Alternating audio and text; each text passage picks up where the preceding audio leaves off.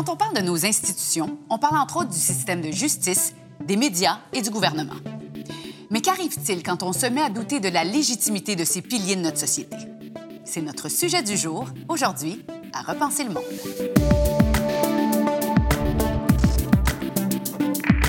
Vous écoutez la saison 3 de Repenser le monde, une production de Savoir Média adaptée au format balado et animée par moi-même, Sophie Fouron et Normand Baillargeon.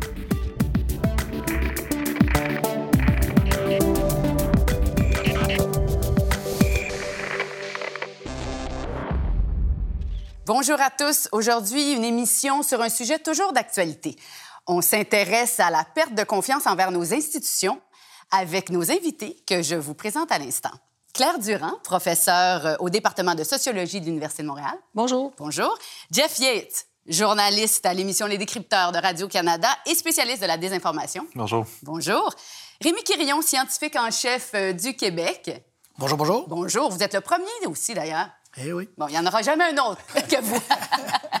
un autre premier, cela dit. Et euh, Normand Baillargeon, euh, mon acolyte, euh, notre philosophe en résidence, auteur, professeur euh, et toute autre tâche connexe. Bonjour. Alors, on commence ça tout de suite avec une petite mise en contexte. La confiance envers les institutions est essentielle pour le bon fonctionnement de la démocratie. Cette confiance est au cœur de la légitimité des partis politiques, des lieux d'enseignement et de recherche et des tribunaux. Elle les justifie. Mais que se passe-t-il quand cette confiance envers les institutions chavire? Chez nos voisins américains, la récupération politique du phénomène de désinformation et la méfiance envers les médias auraient contribué en 2021 à l'assaut contre le Capitole par des citoyens en colère. Plus près de chez nous, le mouvement des camionneurs s'opposant aux mesures sanitaires était un désaveu clair de l'autorité de l'État. Une question s'impose. Avons-nous perdu confiance en nos institutions? Alors, euh, vaste question, Normand. Je pense qu'avant de donner la parole à tous, je vais vous la donner en vous demandant de quelles institutions on parle. Je pense que c'est important de le répéter et de bien comprendre aussi le concept de confiance. Ce concept-là est intéressant, puis c'est un concept comme ceux qui fascinent les philosophes depuis Socrate. C'est-à-dire qu'on l'utilise cou couramment, mais on aurait du mal à définir précisément ce qu'on entend par lui.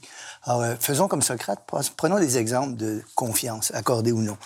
Je me suis levé à 7 heures du matin, j'avais confiance que mon réveil matin allait me réveiller. Euh, j'ai pris un café, c'est un café équitable, j'ai confiance ou non que c'est véritablement un café équitable que j'ai acheté. Euh, je m'en vais au garage chercher ma voiture qui a été réparée et j'ai confiance que le garagiste a bien réparé ma voiture et que je paie pour la réparation qu'il a faite. J'arrête à la pharmacie pour remplir ce que le médecin a recommandé que je prenne, les prescriptions. J'ai confiance que mon médecin a fait une bonne prescription et que le pharmacien me donne effectivement le bon produit. Euh, Dans la voiture aux nouvelles, j'apprends qu'il y a un séisme à tel endroit dans le monde. J'ai donné de l'argent à un organisme qui vient en aide dans ces cas-là et j'ai confiance qu'effectivement, on va venir en aide à ces cas-là. Quelles sont les conditions nécessaires et suffisantes pour la confiance? Mais les philosophes qui ont réfléchi là-dessus en donnent deux. La première, c'est qu'on pense que la personne, l'entité, même l'objet dont on parle, possède les savoirs, les compétences, les habiletés pour accomplir ce qu'elle prétend accomplir. Mais c'est pas suffisant. Il faut aussi qu'on pense que cette personne, cette entité, cet objet, ne veuille pas nous tromper. Parce qu'elle pourrait avoir les compétences, mais vouloir nous tromper. Mon médecin pourrait s'appeler Mengele, il pourrait vouloir ma mort. Donc, ces deux conditions-là doivent être réunies. Et on accorde sa confiance à des institutions, par exemple, le système politique, juridique, économique, les médias, le monde académique, dans la mesure où ces conditions sont remplies. Puis il va de soi aussi que ces conditions peuvent être plus ou moins remplies. Et c'est là où on accordera plus ou moins notre confiance. Et notre confiance sera plus ou moins grande, parfois circonstancielle, provisoire, mais elle sera toujours, on l'espère, critique, en ce sens qu'elle ne sera pas une confiance aveugle et qu'on accordera parce qu'elle mérite qu'on l'accorde. Voilà ce que les philosophes ont à dire sur la confiance. Hmm. C'est pas rien, hein? c'est, énorme. On a beaucoup de pain sur la planche. J'ai envie de commencer euh, par vous. Pourquoi est-ce que c'est important, cette confiance-là? Pour vous, en fait, pour nous tous. Ben, on n'a on, on pas le choix. En fait, la société n'existerait pas s'il n'y avait pas la confiance. Hein. C'est, euh, c'est une espèce de résumé de, de, de, de, de nos contacts humains. Euh, et on on peut pas dire qu'une société peut exister sans la confiance. Dans certaines sociétés, il y a plus de confiance à certaines institutions qu'à d'autres. en gros. Mm-hmm. Et on peut penser que ça se balance, c'est-à-dire que dans à peu près, moi j'ai regardé pour 142 pays sur, sur 20 ans, là, dans presque tous les pays, la confiance dans l'Église a baissé. OK? Elle était la plus haute dans à peu près tous les pays. Elle a baissé dans Sur- presque tous les pays Sur combien d'années? sur 20 ans. Euh, Il y a des continents où la confiance est en général plus basse. Amérique latine des con- et des continents où elle est généralement plus élevée, l'Afrique, l'Asie. Ah, intéressant. Eh, Comment vous expliquez ça rapidement? Ben là, on est en train de travailler Là, vous allez me dire, ça prend deux heures. à l'expliquer. Mais il y, a, il y a la question. Ce, ce qu'on sait, par exemple, c'est euh, il y a une relation entre la démocratie et la confiance. Donc, plus les pays sont démocratiques, moins les gens ont confiance dans les institutions. Moins les gens Ça, ont confiance dans les institutions. étonnant. Oui. Sauf deux institutions qui ressortent où là, il y a plus de confiance dans les pays démocratiques, c'est la police, les élections. Donc, c'est un peu comme si on disait que dans les pays démocratiques, on a confiance aux élections, mais on n'a pas confiance dans le résultat des élections, qui, est, qui est les gouvernements, parce qu'on a moins confiance dans nos gouvernements. Donc, il faut. euh, puis, bon, il y a plusieurs. euh, il peut y avoir plusieurs hypothèses d'explication, mais une, une d'entre elles, c'est le fait que dans les pays plus démocratiques, c'est extrêmement rare maintenant que le gouvernement est élu par une majorité des citoyens. Donc, déjà, si tu n'as pas élu le gouvernement, on s'attend à ce que tu sois cohérent puis tu aies moins confiance dans le gouvernement. Hmm, on reparlera de tout ça euh, un peu plus tard. Je, je veux entendre, messieurs, euh, Monsieur Quirillon, pourquoi c'est important pour vous? Ben, très, très, très important, un peu comme ça a été mentionné, s'assurer qu'on a confiance en nos, euh, les membres de notre famille, confiance en nos concitoyens, confiance en nos gouvernements, confiance, on l'a vu beaucoup avec la pandémie, confiance aux scientifiques, et que les scientifiques vont donner des avis au gouvernement qui vont leur permettre de prendre les meilleures décisions possibles. Et là, on a vu, c'était pas simple parce qu'on avait un nouveau virus qu'on connaissait pas du tout. On partait de zéro.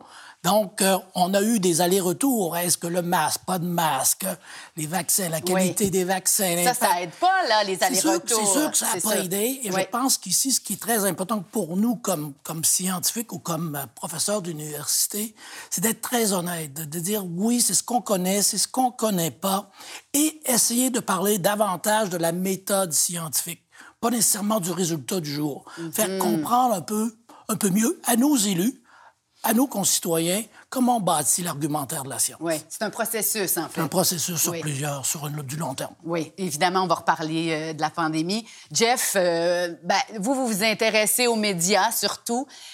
À quel point c'est important pour vous, cette confiance-là euh, envers l'institution des, des- des- Parlons des médias, oui. Ben ça, ça, c'est c'est fondamental au métier de journaliste. Euh, c'est une relation de confiance avec le public. Donc, quand cette relation de confiance-là, est- elle est ébranlée, euh, ça fait en sorte que notre travail est plus difficile. Euh, ça crée non seulement de la confusion, mais aussi de la polarisation dans la société. Euh, parce que si des gens disent « je fais plus confiance aux médias d'information, je vais aller m'informer ailleurs euh, des fois, ce sont des sources d'information qui ne sont pas dignes de confiance, ironiquement. Et c'est ça, ça sème, ça sème la zizanie. Puis, à, titre personnel aussi, un certain niveau de perte de confiance envers les médias, ça, ça anime l'animosité envers les, les journalistes. On vit personnellement, euh, je suis vraiment pas le seul, là, mais sur les réseaux sociaux surtout, euh, les attaques personnelles, les menaces de mort. euh, les journalistes qui sont sur le terrain, qui couvrent des manifestations aussi, euh, font l'objet d'attaques ou euh, d'in- d'insultes, euh, se font cracher dessus. Mais c'est jamais vu, ça. Moi, je me souviens pas d'avoir vu ça de mon, de mon vivant. Vous me direz que j'ai pas 100 200 ans, mais euh, c'est quand même de, de- de cracher sur des journalistes ou de remettre constamment euh, leurs paroles en question. Je suis pas historien, je veux pas me prononcer là- là-dessus. Là- vous avez raison que c'est jamais vu sur les réseaux sociaux parce que les réseaux sociaux n'existaient pas. aussi, Euh, donc, c'est une révolution qui existe depuis le début des années 2000, je dirais. Mm-hmm. Euh, on est dans, en terrain inconnu. Euh, on ne sait pas, on n'a pas de modèle comment est-ce qu'on gère une société qui possède les réseaux sociaux qui permettent à n'importe qui d'aller atteindre des centaines de milliers de gens euh, avec un clic? On n'a pas de, oh, il n'y a pas de précédent, donc il n'y a, rien sur quoi on peut se baser pour savoir comment euh, on gère ça. Donc, on, vit dans une immense expérience scientifique en ce moment. Ah, on est comme des rats de laboratoire, c'est formidable. Est-ce que, euh, Claire, vous avez d'autres exemples d'institutions pour lesquelles on aurait une perte de confiance assez claire? Perte de confiance, légère la police, le système judiciaire. Euh, récemment. Et récent, d'ailleurs.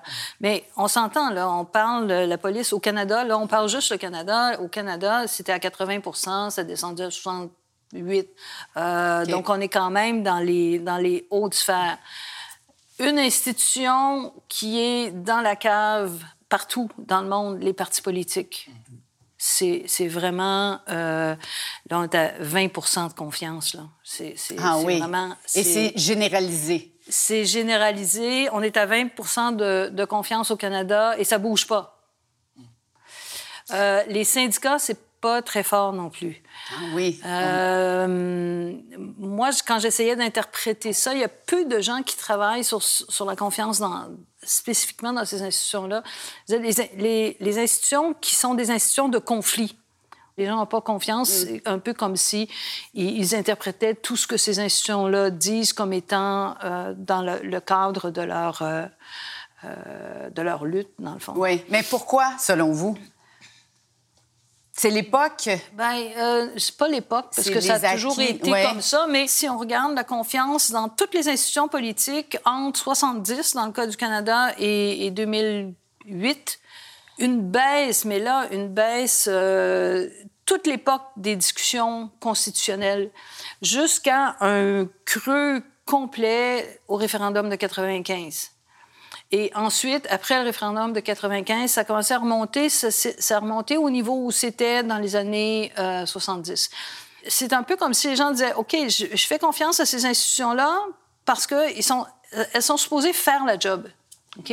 Euh, régler les conflits, négocier, s'entendre, mais quand les institutions ne font pas ça, euh, les gens perdent confiance parce que euh, c'est un peu, dans le fond, comme si les gens croyaient à la démocratie représentative. Je t'ai mhm. dit, là, fais la job. Tu sais, Et envie de vous demander, les chercheurs, hmm? la science, les chercheurs?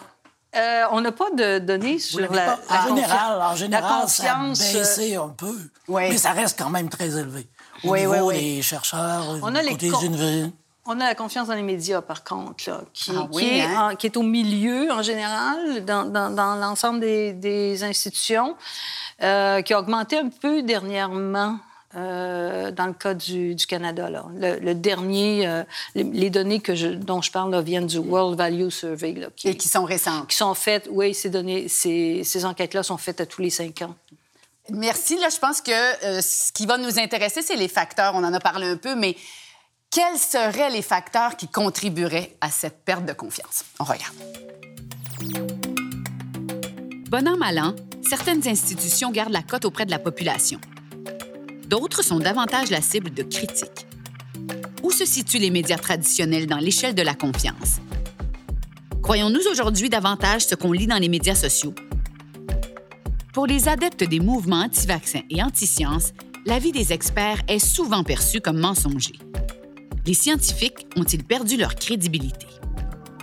Quels sont donc les facteurs qui conduisent à une perte de confiance envers nos institutions? Alors, Normand, oui, grande question. Parlons-en de ces facteurs qui pourraient contribuer à la perte de confiance. C'est une très, très vaste question et je prétends pas la résoudre ici, mais je vais donner quatre facteurs qui me semblent importants et bien réels pour les cas où il y a effectivement perte de confiance, parce qu'il y a des cas où il y a perte de confiance.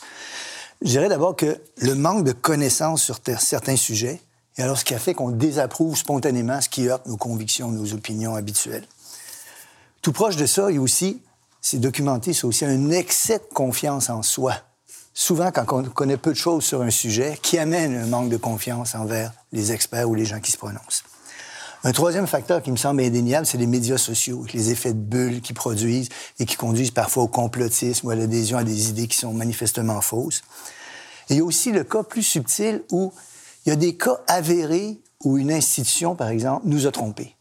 Et là, on a eu raison de ne pas avoir confiance. Mais on généralise ensuite à l'ensemble des Mm-hmm. cas. Et à ce moment-là, on, on, commet une erreur de généralisation hâtive. Voilà quatre facteurs qui, me semblent, jouent un rôle pour expliquer la perte de confiance lorsqu'elle est avérée, lorsqu'elle est réelle. Est-ce que vous êtes d'accord avec ça? Je pense que vous hochez, tous de la tête. Euh, en avez-vous d'autres? Euh... Madame Durand, je vous donne la parole. Allez-y. Moi, je pense que les, gens ont confiance quand ils se sentent représentés. Et ils se sentent pas toujours représentés dans les médias, ils se sentent pas toujours représentés par les politiciens, ils se sentent et, ça, c'est très dangereux. Euh, on a vu, par exemple, toute l'époque de, Trump, où, euh, si on prend les médias du Québec, par exemple, une position pro-Trump n'était pas admise. Je, je, on, on, pourrait dire ça comme ça. Mais à un moment donné, comme, en tout cas comme scientifique, on doit se demander, oui, mais il y a 50% de la population des États-Unis qui vote pour Trump. Mm -hmm. Il doit y avoir une raison. Alors, je pense que notre rôle, c'est de, de, de, de, dire euh, que ces gens-là se sentent représentés, qu'on comprenne pourquoi eux veulent voter pour Trump, qu'on comprenne pourquoi il y a des gens qui veulent pas se faire vacciner, qu'on comprenne... Parce que si c'est la pensée unique, il y a une seule euh, attitude possible, il y a une seule opinion possible sur tel sujet, ben là, les gens qui ne sont pas de cette opinion-là pour toutes sortes de raisons, euh, ils n'ont pas le choix, ils peuvent ils sont pas représentés dans le mainstream, mm -hmm. donc ils doivent aller euh, en dehors du mainstream. Et on s'antagonise, évidemment, oui, c'est oui. ça. Ce qui, ce qui est arrivé beaucoup avec les réseaux sociaux, là, c'est que on, si on se sent pas représenté globalement dans ce qu'on lit dans les journaux ou à la télé, bon, on va dans les réseaux, sur les réseaux sociaux et on va toujours trouver quelqu'un qui pense un peu la même chose que toi. Là.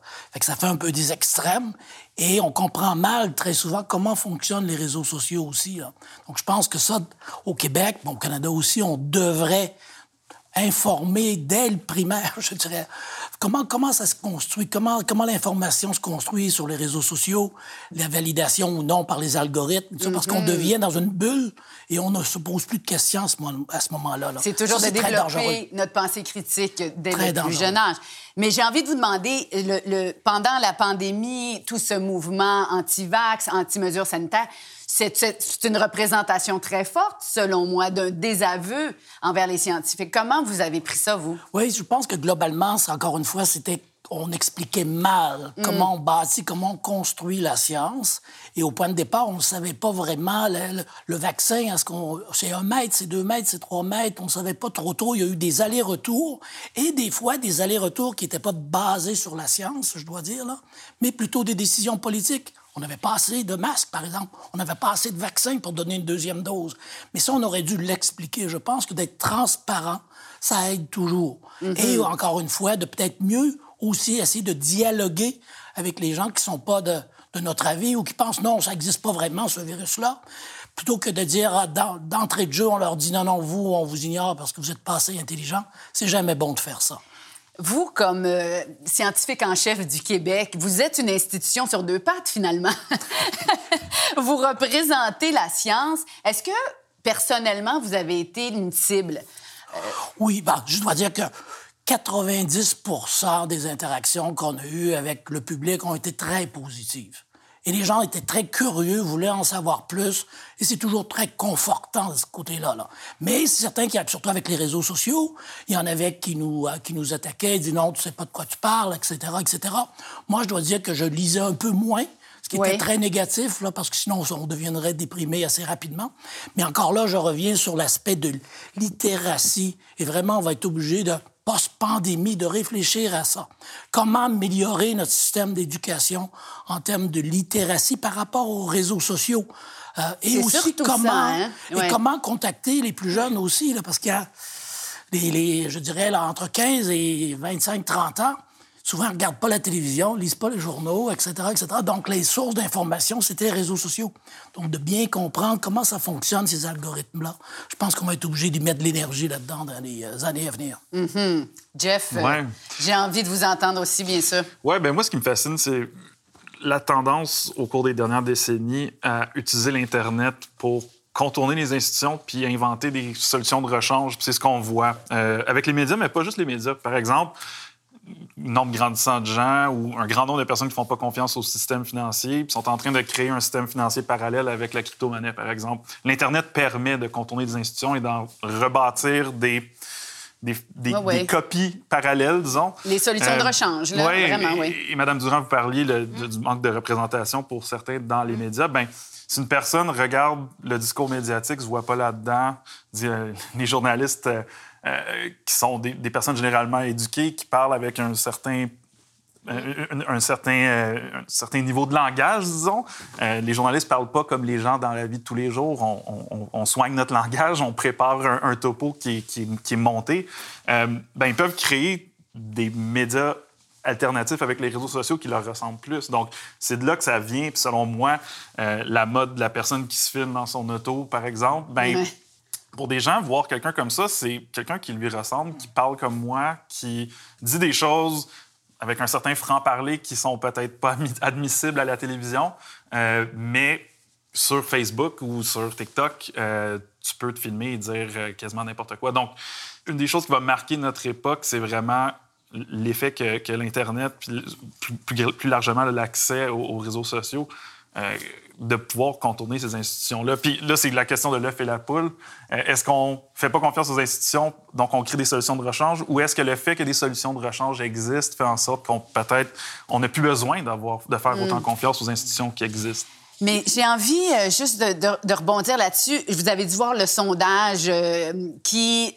moi, j'ai été... J'ai vraiment été étonnée du chiffre de 56 de Québécois qui pensent que les journalistes cherchent systématiquement à les mm-hmm. tromper en diffusant de fausses nouvelles. Alors, c'est plus qu'un Québécois sur deux. Mm-hmm.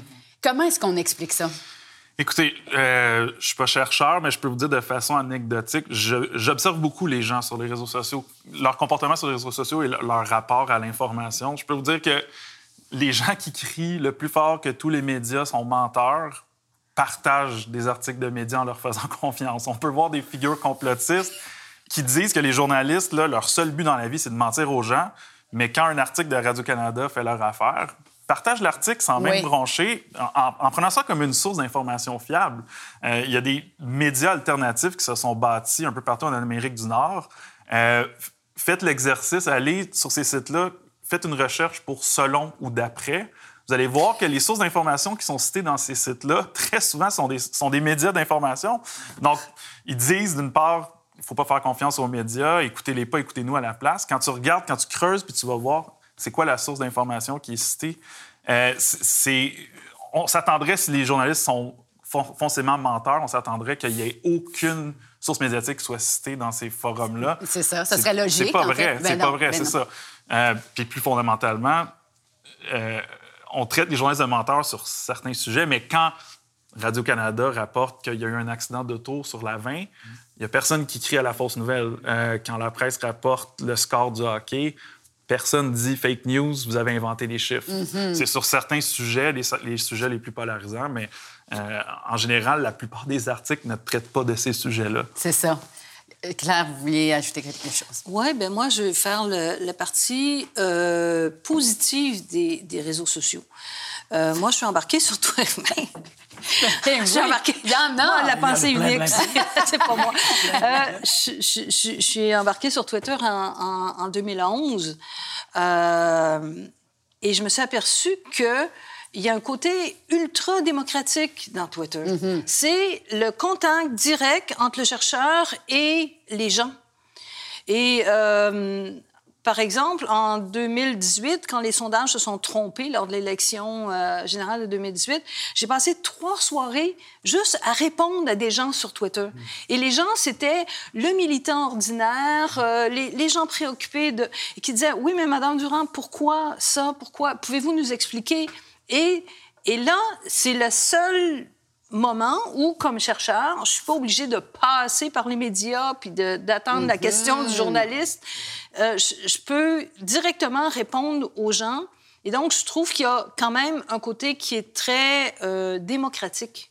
C'est un grand exercice démocratique, Twitter. Si on choisit qui on suit et qui on, a envie qui nous suivent aussi. Je vous dirais personnellement que j'ai pris l'option au départ de ne suivre aucun politicien, uniquement des journalistes, des chercheurs, etc j'ai pas de troll du tout sur mon compte. On en a peu. Moi aussi, je suis tout à fait d'accord. Pour moi, c'est environ un 10 là. Pendant la pandémie, il y en a eu plus. pas mon expérience personnelle, malheureusement. c'est presque scandalisant d'entendre certaines choses, mais il faut, il faut quand même prendre ça avec un certain recul euh, et, euh, une grande respiration.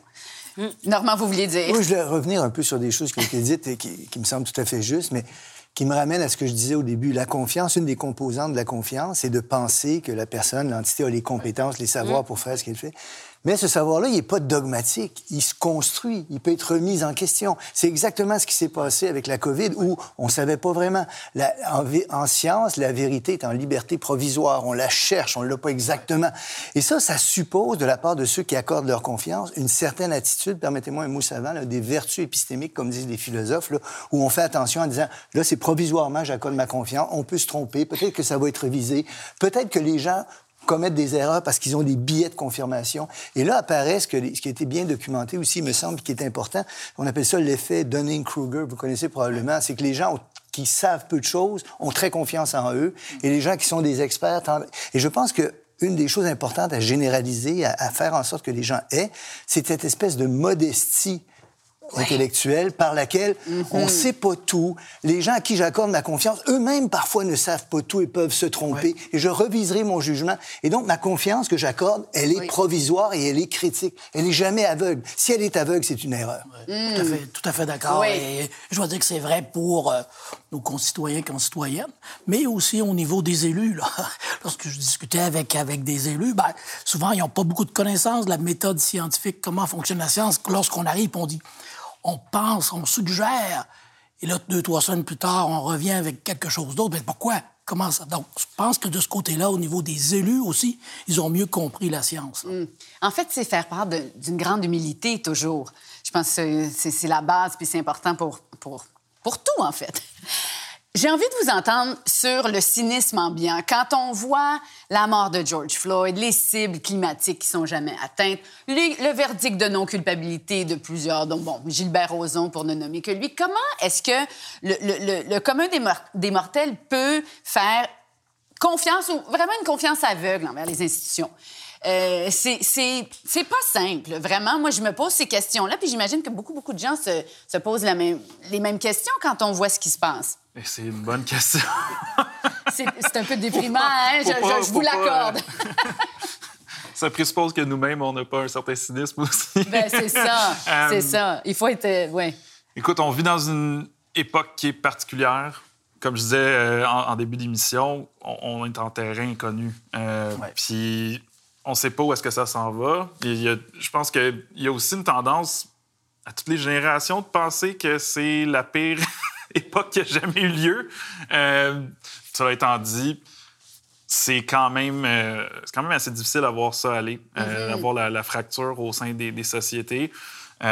vous vous baignez là-dedans tous les jours. C'est ça une chose. Il y a un biais de confirmation là, parce que, étant donné les phénomènes que moi j'observe personnellement, il n'y a pas grand-chose de positif là-dedans.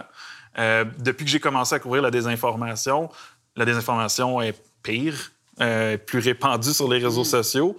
Donc, pour euh, essayer de me sortir de mon biais de confirmation, il y a une minorité très bruyante sur les réseaux sociaux. il y a mm. beaucoup de gens extrêmement mobilisés qui passent leur journée à, publier sur les réseaux sociaux.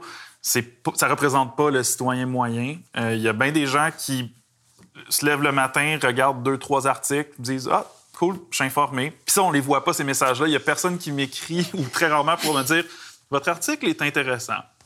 C'est tout. Oui. Euh, on, oui, on entend juste cette minorité bruyante. On les voit moins. C'est, on en reçoit quand même beaucoup. Moi, je oui. j'ai beaucoup du positif aussi, quand même. Et puis, peut-être je relis le positif dix fois, le métage. je pense, mais aussi, je pense qu'on doit essayer de comprendre un peu mieux le phénomène de la désinformation. Ça, on doit faire de la recherche un peu, un peu là-dessus pour mieux comprendre qu'est-ce qui se passe dans nos sociétés, les extrêmes, que ce soit à gauche ou à droite. Là, c'est hmm. très important. Je pense qu'on ne fait pas assez. Quand on est dans des, dans des conflits, euh, je pense que c'est... ou dans des, dans des élections, dans des... C'est encore pire parce que là, il y, a vraiment euh, plein, plein d'informations qui mm-hmm. arrivent de, de, deux côtés. Puis qu'est-ce qui est de la désinformation d'un côté et de l'autre? Moi, j'ai tendance à penser qu'il y a de la désinformation des deux côtés. Là. Ben, c'est ça, c'est que le, le vocabulaire pour parler de ces choses-là évolue. Euh, J'utilise plus l'expression fausse nouvelle, fake news euh, depuis des années parce que ça a été, euh, le sens a été tordu, mais même désinformation. euh, certaines personnes pensent qu'on devrait peut-être utiliser d'autres expressions. Désinformation, c'est intentionnel. Il y a aussi la mésinformation, Ouais. qui est une erreur non intentionnelle. Euh, la malinformation, qui est quelque chose qui est vrai, mais pris hors contexte. Par exemple, un article d'il y a deux ans peut désinformer quelqu'un si on le partage aujourd'hui, comme en disant que ça s'est passé aujourd'hui. Euh, mais là, est-ce que la population nous suit quand, si je me mets à parler de mésinformation, de malinformation, il y a certainement de l'éducation à faire de ce côté-là. Euh, mais mais c'est un phénomène que je pense que tout le monde comprend que ça existe de plus en plus. Il y a une sensibi- sensibilisation. Puis le vocabulaire va se, va se développer aussi, non seulement chez les chercheurs, mais, euh, mais euh, dans, dans la population, je pense. Mais on parlait des biais aussi. C'est euh, et, et ça s'est passé au- aussi beaucoup avec la COVID. euh, donner toute l'information. Euh, et on va avoir tendance, dans des situations difficiles, à cacher une partie de l'information Oui. qui aurait tendance à semer le doute. Et euh, ça, moi, je pense que c'est assez dangereux. Et, et c'est une, une des choses qui peut amener les gens à être plus méfiants. On veut Bien pas que les gens aient une confiance aveugle. On, on veut que les gens aient une confiance éclairée. Et une pensée Et- et critique. Et, Oui. une pensée Oui. critique et qui puissent sous-peser les informations. Et, et si on leur donne juste une information, bien à un moment donné, ils trouvent l'autre quelque Oui. part, puis ils disent Ah, tout à coup, ça serait ça la, vérité. Ou ça me convient davantage. Ou ça me convient davantage. ou- Bien, on va en parler justement dans notre prochain bloc. Comment faire pour restaurer la confiance en nos institutions? Quand la confiance des citoyens envers les institutions a été érodée, est-il possible de la restaurer? Si oui, comment faire? Serait-ce par l'éducation? Les représentants de ces institutions devraient-ils être plus présents sur la place publique? Faudrait-il imposer des pénalités à ceux qui propagent de fausses idées qui finissent par miner notre démocratie? Comment faire pour que les citoyens se reconnaissent dans les institutions et leurs représentants? Plusieurs solutions concrètes sont à explorer. Normand, pour restaurer cette confiance, je sens que vous allez nous parler d'éducation. Bien, bien évidemment, c'est ça. Incontournable. La, la confiance, c'est une certaine attitude entre l'adhésion inconditionnelle puis le rejet absolu. Donc, c'est une attitude un peu critique. Et ça débouche sur la participation à la conversation démocratique. Je pense que l'éducation joue un rôle central pour préparer à tout ça. Je vais donner deux exemples.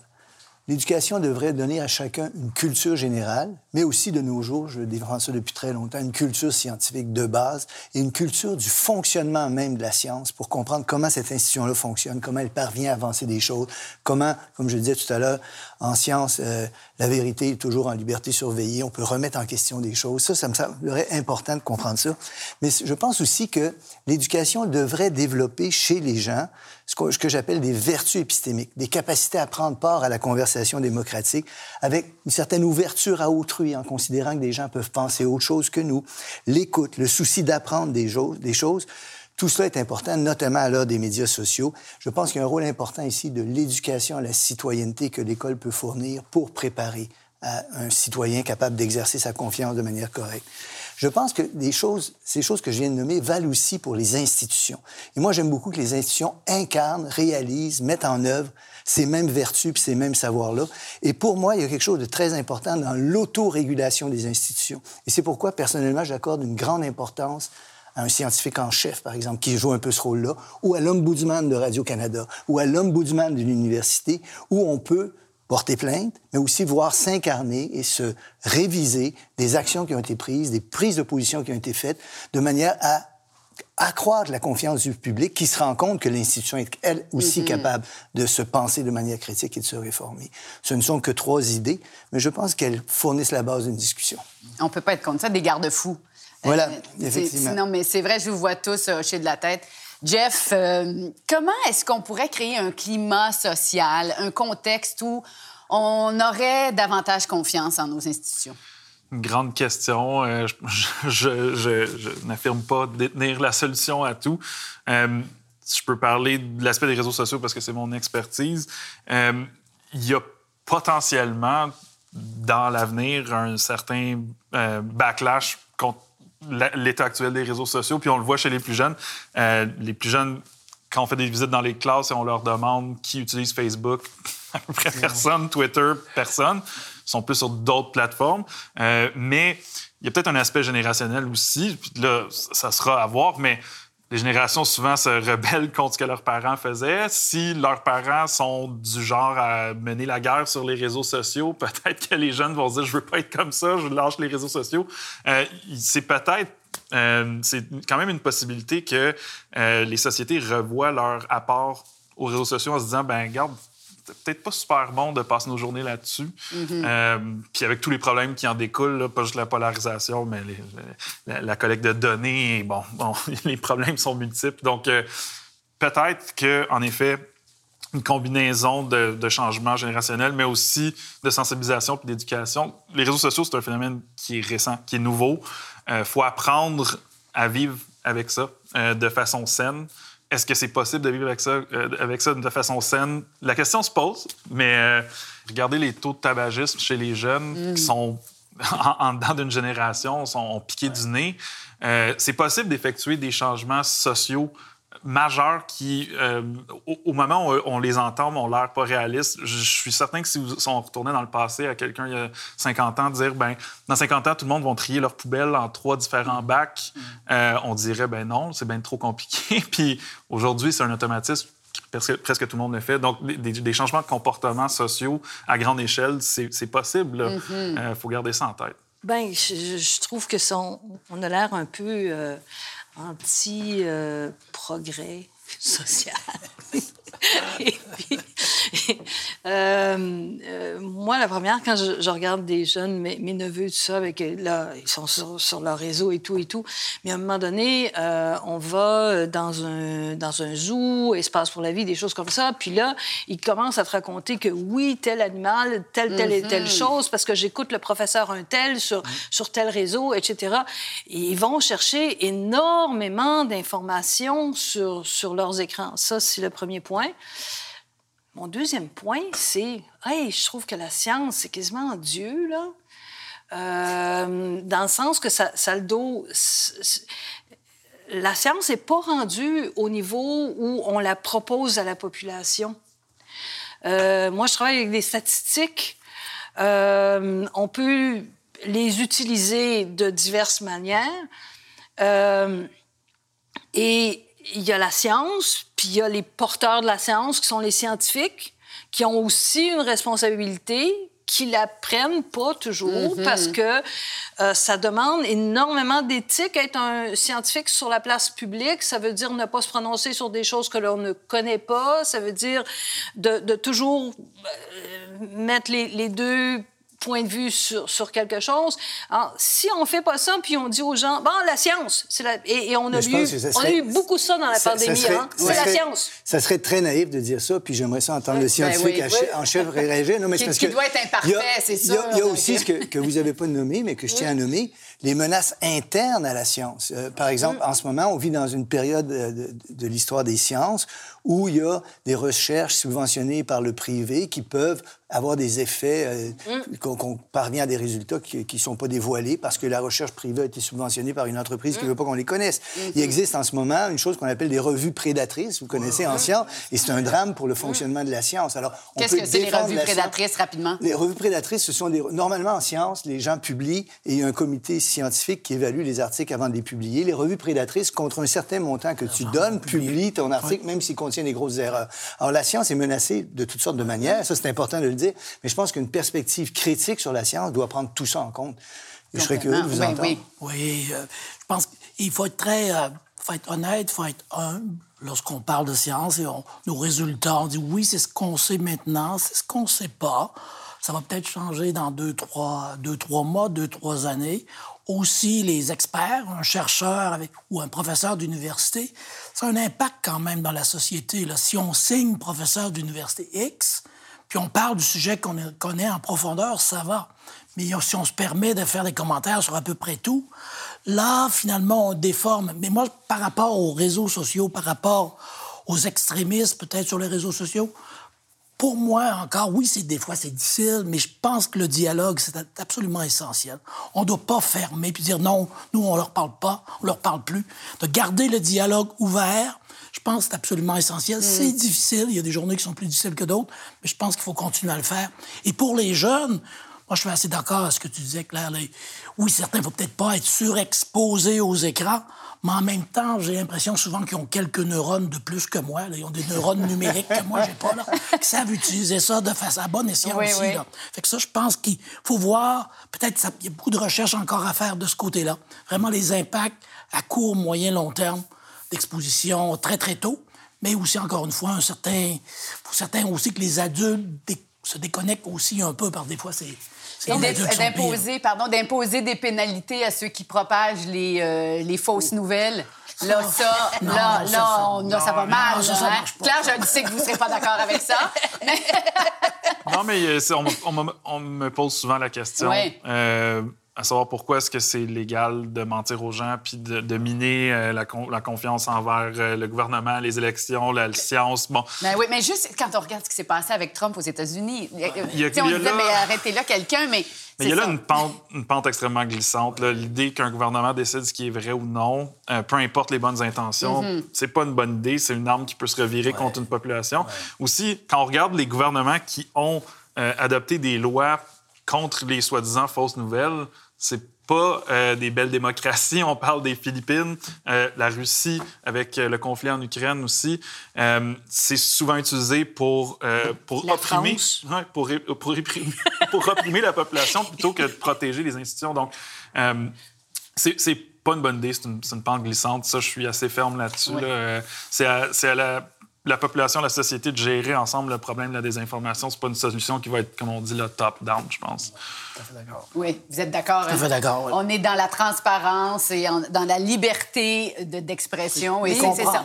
Ben, exactement. Mais on n'est pas là, on n'est pas là-dedans. Le réflexe de le réflexe de censure, il, est, là, il est présent, mm. il est très prégnant, je dirais, tout, tout le temps. Dès qu'il y a des débats sociaux qui sont forts, il y a un on réflexe de On veut faire taire des, des, voix discordantes. Pourquoi?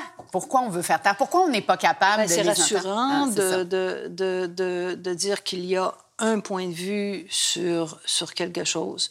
Et il faut faire attention, il faut laisser ces voix s'exprimer, puis essayer tu sais, on, regarde, on a regardé les anti-vaccins, par exemple, puis tu vois que oui, il y a des complotistes, il y a des gens qui font de carrément de la désinformation, mais il y a des gens qui disent oui, mais vous voulez injecter quelque, quelque chose dans mon corps. C'est un fait. Et dans les lois canadiennes, on a le droit de refuser un traitement. Mm-hmm.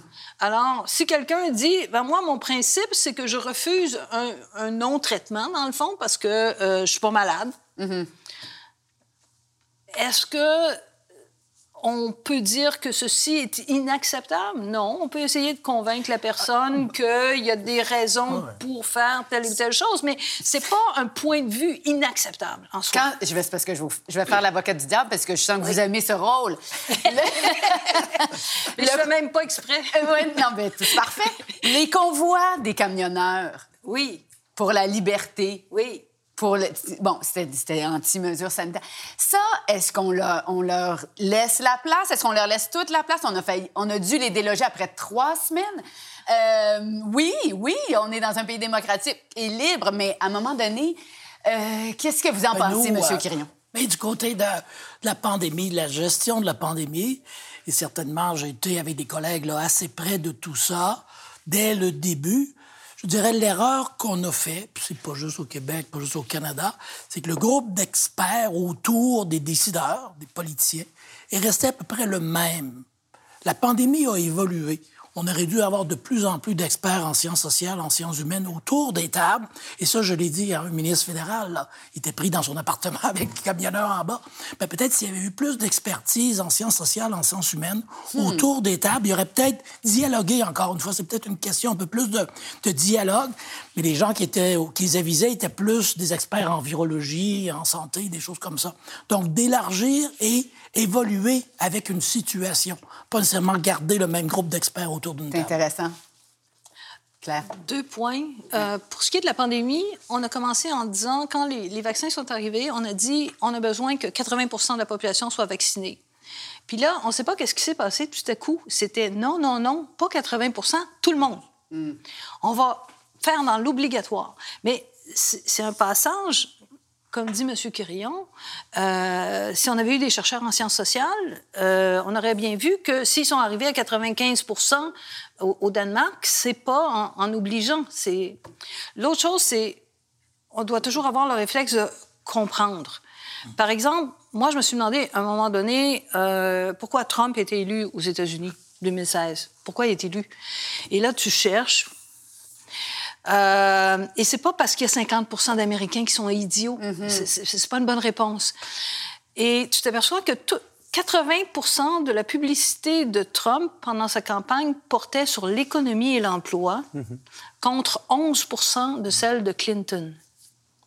Et là, tu fais Ah, tiens, j'ai comme un début d'explication là.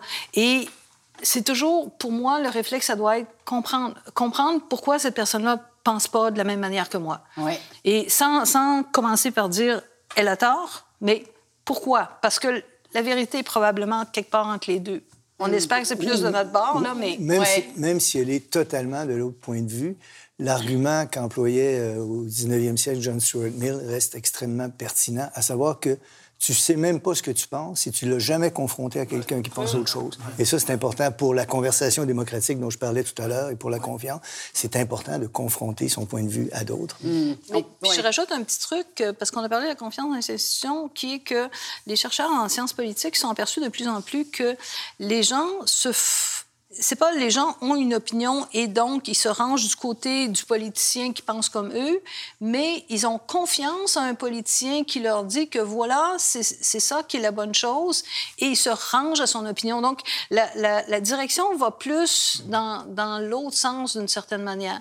Donc il y a aussi le rôle, encore là, tantôt, je disais le rôle des scientifiques, mais le rôle des, leaders, le rôle des, politiciens euh, là-dedans, de bien expliquer les choses, de, de... parce qu'ils peuvent jouer un, rôle euh, extrêmement euh, dévastateur sur la société, mm. finalement. C'est fascinant, ce concept de confiance. Et il y a tellement de facteurs. On pourrait en parler pendant très longtemps, mais j'ai envie de vous demander, messieurs, s'il y avait une action concrète à faire pour rebâtir euh, la confiance envers nos institutions. Dans vos domaines respectifs, qu'est-ce que ce serait? Monsieur ben, Pour moi, ça reste un peu la même chose que Norma mentionnait beaucoup, beaucoup, beaucoup éducation, beaucoup faire comprendre. Euh, il y a des projets concrets, je crois, que, euh, oui, qui ont nous, on veut vraiment, vraiment engager nos, nos concitoyens. Il y a un programme qu'on appelle engagement. C'est de la science participative, la science citoyenne. Les propositions de recherche viennent du citoyen. Puis par la suite, nous, on, les met, les, met en, association avec des chercheurs. Puis pour moi, c'est pas le résultat du projet de recherche qui est le plus important dans ce cas-là.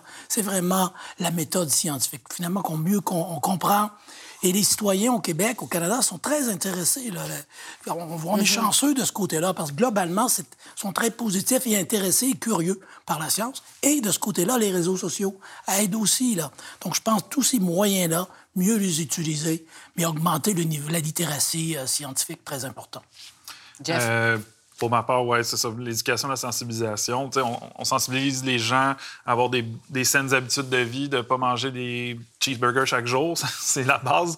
Euh, il y a façon de sensibiliser les gens à avoir, sensibiliser les gens à avoir des, des habitudes plus saines envers l'information, les réseaux sociaux, etc pour ce qui est du, euh, du, rôle des médias, il y a la journaliste Catherine Perrin qui m'a déjà posé une bonne question. C'était euh, euh, tant du côté des scientifiques ou, des journalistes, est-ce qu'on a, est qu'on a peur du doute? est-ce qu'on a peur d'admettre on ne sait pas? puis il faut, faut, faire preuve d'humilité, je pense, des fois, de dire écoutez, on ne sait pas. C'est difficile à, faire dans un contexte de, nouvelles continues. Mm-hmm. Euh, le, cycle de, nouvelles est maintenant de quelques minutes, à la seconde près sur les réseaux sociaux. Euh, c'est toujours, euh, on veut toujours donner, on veut toujours être celui qui a la réponse parce que c'est attirant et les gens veulent des réponses. mais de donner des réponses tout croche, c'est probablement pas mieux que de. Ben, ça l'est pas mieux que de dire, ben, regarde, pour le moment, on ne le sait pas. C'est quelque chose qui est difficile quand même à faire, mais c'est sûr que ça fait partie de ça. J'entends beaucoup d'humilité dans, dans tout ça, en fait. On va se rappeler de ça.